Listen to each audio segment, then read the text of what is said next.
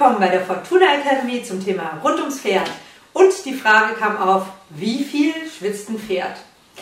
Also ein Pferd wirklich unter ganz großer ähm, Beanspruchung, ähm, wie zum Beispiel Distanzpferde, können bis zu ja, 30, 40 Liter äh, in vier bis fünf Stunden schwitzen.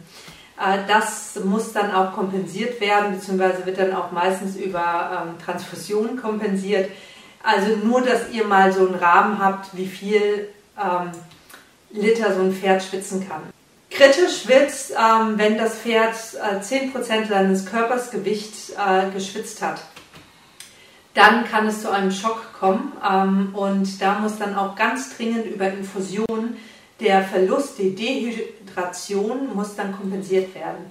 Hier dann direkt einen Tierarzt oder, ähm, ja, oder einen Therapeuten konsultieren, der dann ein, eine Infusion legt.